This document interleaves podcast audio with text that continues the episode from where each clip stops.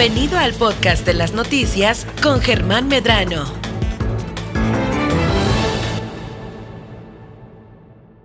Y como ya lo habíamos eh, anunciado en la semana, el día de hoy tenemos la opinión experta de Jacqueline Valenzuela, quien es directora de Cerca, eh, analizando esta visita del embajador de Estados Unidos en México, eh, Ken Salazar, y obviamente lo que nos dejó aquí a Baja California Sur y lo que se prevé para los próximos años. Es un gusto saludarte de nueva cuenta, Jacqueline, aquí en este estudio.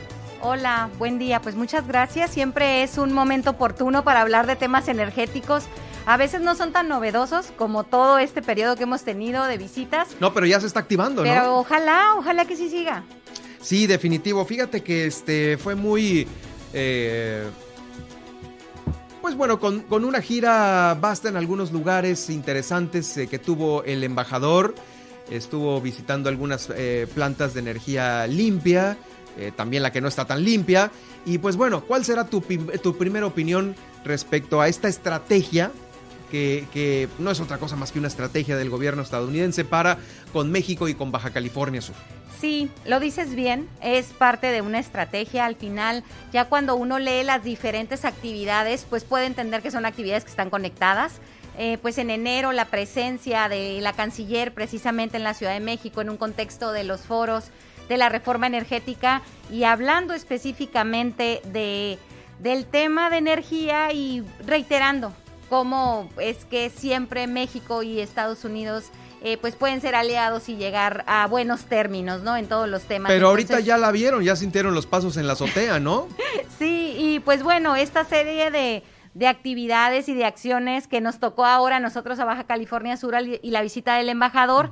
Y bueno, sabiendo tener esta lectura, ¿no? Aquí por supuesto que hay proyectos eh, que tienen capital estadounidenses y que pues obviamente, eh, pues la, digamos, eh, pues un poco la vocería, me atrevería a decir yo, ¿no? Para que pues las cosas de cierta manera no, no se encuentren atoradas. Entonces, pues creo que fue una visita de cortesía, una visita diplomática, pero sabemos pues que a esos niveles, eh, sobre todo de, de, toma de decisiones, eh, se pueden mover muchas cosas. Entonces, en ese sentido, pues sí, eh, podríamos dar una lectura que pues son diversas acciones, ¿no? Que, que pues llevan a un mismo fin.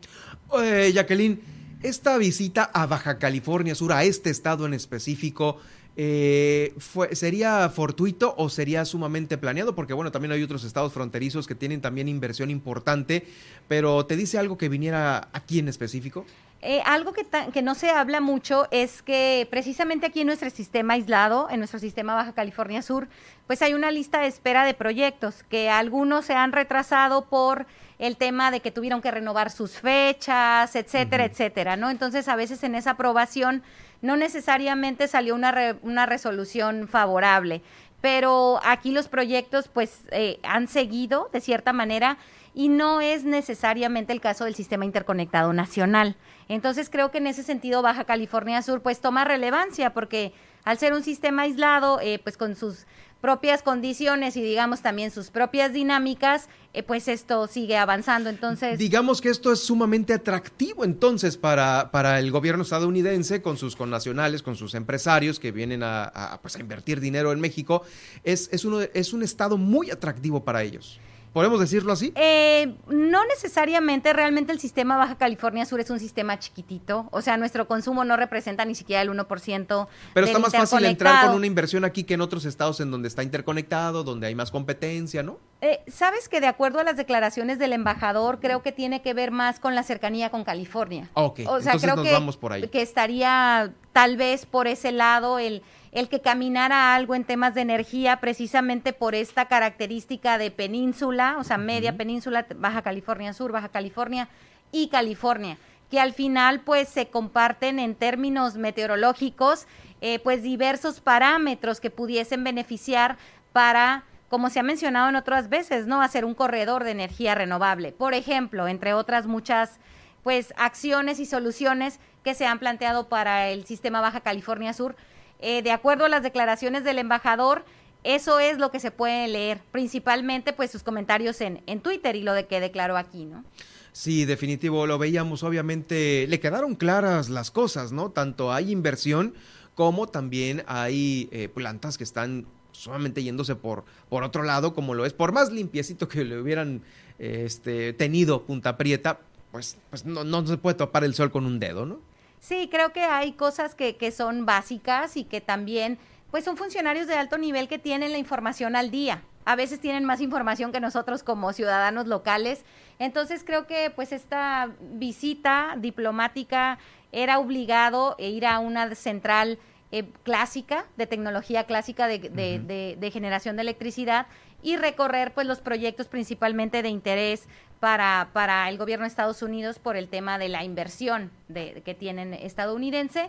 Eh, pero creo que más que un plan específico, digamos, tiene que ver con eh, pues esta parte de coyuntura de oportunidad, cercanía, identificación de las Californias, eh, creo que podríamos leerlo un poquito más de ese lado, mm. que realmente tener una postura a favor o en contra de lo que está pasando en el interconectado nacional. O sea, creo que, creo que cuando vienen aquí, esa parte ya es muy notoria. Y, y creo que la discusión allá es la discusión precisamente del sistema interconectado nacional, que pues no necesariamente permea aquí. Aquí ya sabemos lo que va a pasar, ya lo anunció la CFE está la sustitución del combustorio por gas natural y van sobre ese plan. Entonces, creo que la, que la discusión está centrada en el interconectado nacional por un tema de contratos, por un tema de condiciones no favorables, eh, que creo que es una discusión pues muy particular y tendrá que llegar a, una conclusión, la que tenga que ser, lo que sea lo mejor para el país,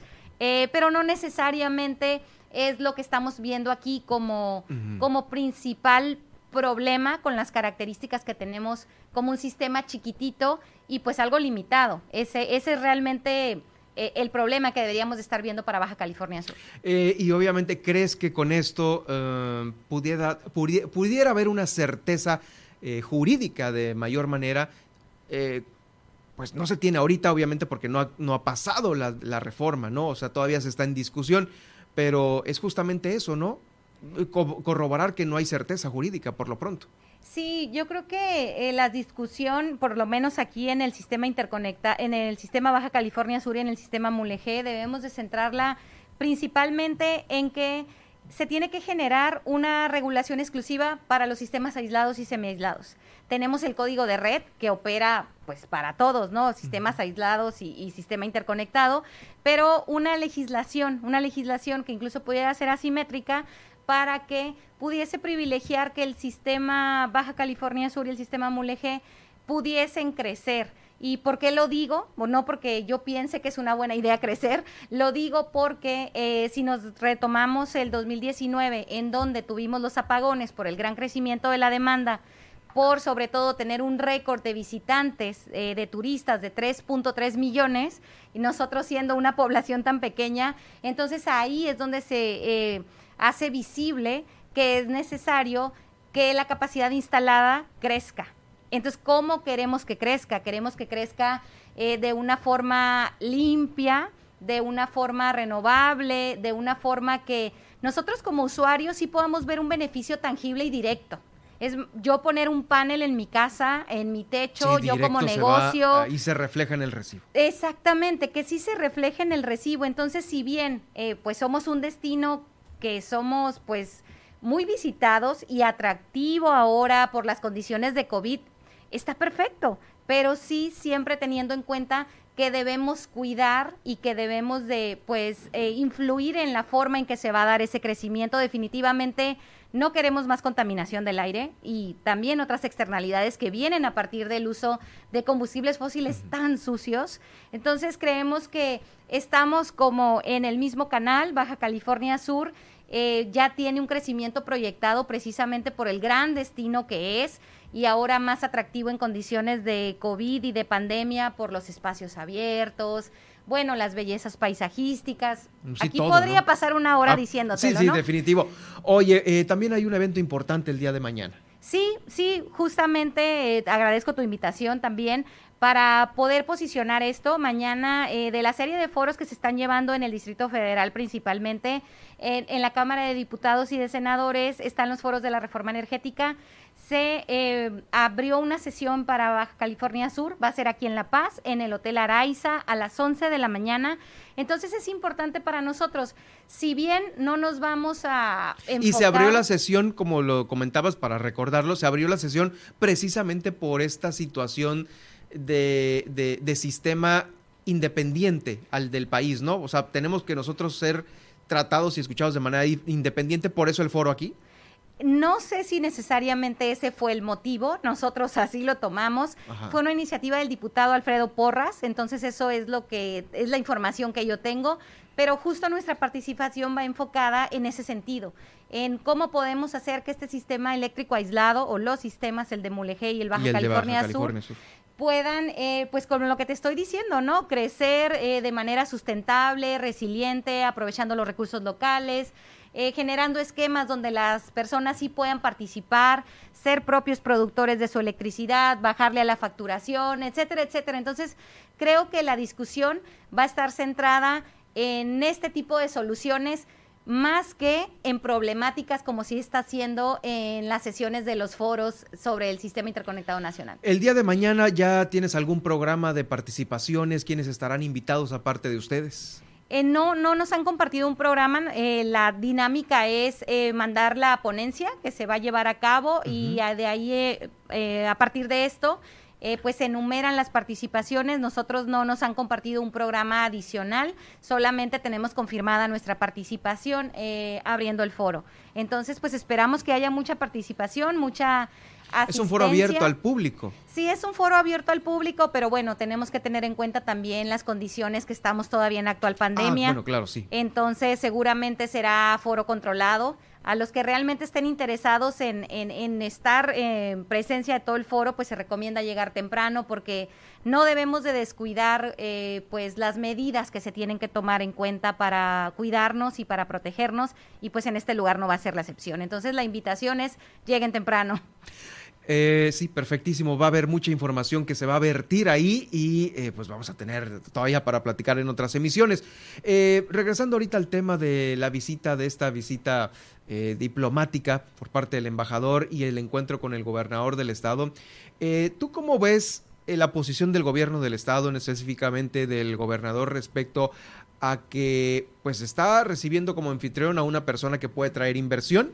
Pero también, pues obviamente responde a los eh, eh, preceptos de la 4T. ¿Cómo ves al gobernador Víctor Castro sobre estas dos eh, situaciones que son importantes y en las cuales se encuentra en medio? Sí, yo creo que es muy clara la postura, por un lado, pues acatar el plan que ya se tiene, que es un plan energético para, para Baja California Sur, y por otro lado, también eh, pues tener una actitud eh, abierta hacia el tema de inversión. Es que aquí, justo tú lo acabas de decir, ¿no? Eh, dos aristas se, se, se, reúnen, independientemente de que sea el tema energético, estamos hablando de un tema económico. Entonces, pues pienso yo que como funcionario de ese nivel, pues por supuesto que no vas a tener una actitud cerrada hacia una probable inversión. Entonces, creo que esa es la postura desde mi lectura. Eh, sí respetar mucho la parte de, del plan federal que ya está dicho y sobre todo pues está ejecutando, pero por otro lado eh, pues tener una apertura a, pues a proyectos eh, que pudiesen ser en favor, ahora sí, eh, del medio ambiente y también de la economía de Baja California Sur. Híjole, sí, te comento porque pues eh, en otras ocasiones, pues híjoles, estar así entre, entre dos frentes tan importantes, eh, también coincido contigo en el que pues una, una posición en favor de la apertura y beneficio común pues estaría todo dar. pero pues bueno, ya lo hemos visto en anteriores, en anteriores temáticas. recordemos que Ricardo Barroso votó a favor del IVA cuando sería algo perjudicial para toda la sociedad y de todos modos levantó la mano y votó porque pues se lo estaban pidiendo así, ¿no? Eh, eh, ¿Será algo muy similar o lo ves tú ya muy distante ese tipo de, de, mecanismos? Fíjate que yo lo veo más que nada en la parte de atribuciones. O sea, yo creo que la parte de atribuciones en el tema energético hasta hoy es un tema de completa competencia federal. Y que va caminando de esa manera y que pues como funcionario estatal sabes que es un ámbito totalmente federal, pero por otro lado el tema de las inversiones no es un ámbito exclusivamente federal. No, ese sí hay que abrirle la puerta, ¿no? sí, entonces, pues sí, creo que... Sí, tienes toda la razón, efectivamente. Es un tema de, de, de atribuciones y de ámbitos de actuación. Entonces así es como yo lo resumiría. Al igual que también es un ámbito de atribuciones federales. Digo, lo, lo, de, lo, comento para todos aquellos que nos están siguiendo en la misión del día de hoy. El ámbito de las atribuciones también de Semarnat es autorizar, no sé, lo de los cruceros. Y pues a veces piensan que aquí mismo se van a resolver algunas cosas que son, como tú dices, de un ámbito ya eh, de nivel federal, ¿no? Sí, creo que en ese sentido a veces nos dejamos llevar, ¿no? Por la parte política y pues por ahí está el dicho, ¿no? De que por lo político todo se puede, pero pues no necesariamente es así. Tenemos afortunadamente todavía instituciones, dependencias, hay órganos de gobierno, hay atribuciones, competencias. Entonces creo que en ese sentido es muy clara la distribución eh, del poder, pero a veces a nosotros como ciudadanos eh, quisiéramos esta lámpara de Aladino y resuélveme ya, ¿no? Entonces, sí, creo que está toda esta estructura que opera y lo que nosotros podemos hacer como ciudadanos y también lo que nosotros promovemos es que la conozcamos que la conozcamos, porque conforme nosotros conozcamos esta estructura, podemos empoderarnos y por otro lado también hacer menos corajes. Entonces, pues esa parte de poner a disposición la información para podernos informar es clave para el empoderamiento ciudadano. De hecho, pues te platico que hoy tuvimos un taller precisamente de acceso a la información con otra asociación aliada que es SEMDA y ah, cerca. Eh, pusimos hoy a disposición precisamente para toda la población un taller de acceso a la información. Entonces, sí debemos de tener todo este conocimiento eh, para actuar de manera eh, sustantiva y también de manera asertiva, pero sobre todo hacer valer nuestros derechos eso es lo que está en el fondo de todo esto. ¿No, ¿No se están haciendo valer ahorita con algo? Eh, pues sabemos que históricamente hay como atropellos documentados a los derechos humanos en general, ¿no? Oh, Aquí es, podríamos pasarnos toda la tarde hablando de eso. Lo comentaba el comisionado en este estudio. Exactamente. Entonces, pues día a día eso sucede eh, y para que nosotros pues no seamos como de esa, o disminuir las estadísticas, digamos, ¿no? De estos atropellos, es clave que tengamos esta información, que conozcamos, que sepamos, y eso es lo único que nos blinda, ¿no? A partir de abusos, sobre todo, pues recordemos que los derechos humanos vienen eh, el, el, órgano que existe ante abusos de, de, las autoridades, de las dependencias, etcétera, etcétera. No, no es un asunto entre particulares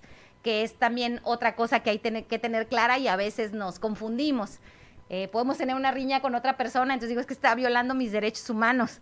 Bueno, no, no, él no está violando mis derechos humanos porque los, los derechos humanos los violan las instituciones, no las personas entre particulares. Ya ese es otro tipo de, pues digamos, de enfrentamiento, riña, entra en otra categoría. Otra categoría, exactamente. Hay que tener muy claro eso y como bien lo dices, la información, tenerla a la mano, obviamente eh, con opinión importante de gente que conoce y pues no cualquiera te va a adorar la píldora, como decimos eh, comúnmente, para, para llegar a un fin, que a lo mejor es un fin que va en contra de algo positivo, ¿no? Así es, así es. Entonces, pues siempre pensamos esta parte y en ese sentido es que celebramos que haya un foro aquí. Más que de pensar en soluciones con varita mágica, celebramos que en el tema energético se nos esté informando y se nos esté tomando en cuenta Baja California Sur porque no es, créanme que no es la constante al contrario. Entonces, en ese sentido, celebramos pues que se abra este espacio para poder hablar de las condiciones particulares de nuestros sistemas eléctricos. ¿Cuál será tu tema de, de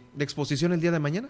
Eh, pues es precisamente abordando un poco la problemática, o sea, como la caracterización de las problemáticas que ya sabemos, ¿no? Pues como que altos costos, la parte de la contaminación, todo esto que tenemos documentado, oh, la calidad del aire, ¿no? Eh, la este, calidad del aire, exactamente, precisamente los, los picos en la demanda en el verano, etcétera, pero sobre todo centrado en soluciones. ¿Qué pudiésemos hacer como sistema aislado, incluso qué pudiéramos aportar? Eh, para toda la discusión que se está llevando a cabo a nivel nacional, ¿no? Aquí ya hemos visto que, que hay contratos que ha hecho la misma CFE bajo condiciones diferentes, que es lo que ahorita justo se está centrando la condición. Entonces, al final, eh, pues creo que este pequeño, pequeño sistema puede ser un laboratorio en donde se pueden generar diversos tipos de esquema. Lo probamos, si sirve, seguimos adelante, no sirve, lo descartamos. Entonces creo que, que ese será principalmente eh, el tema eso está bueno, y la participación que tengamos mañana. Así es. Bueno, estaremos atentos y por supuesto también lo que puedas eh, tú recabar, ¿no? De, de, de, las demás exposiciones, porque seguramente serán eh, va a haber sorpresas el día de mañana y ya lo comentaremos la semana que entra si me lo permites. Así es, pues muchas gracias por el espacio y por aquí vendremos a informarles. Gracias, es eh, Jacqueline Valenzuela, directora de Cerca, analizando esta visita y obviamente pues ya de miras al foro del día de mañana en relación a esta, la consulta que se realizará por eh, la reforma, la próxima reforma eléctrica.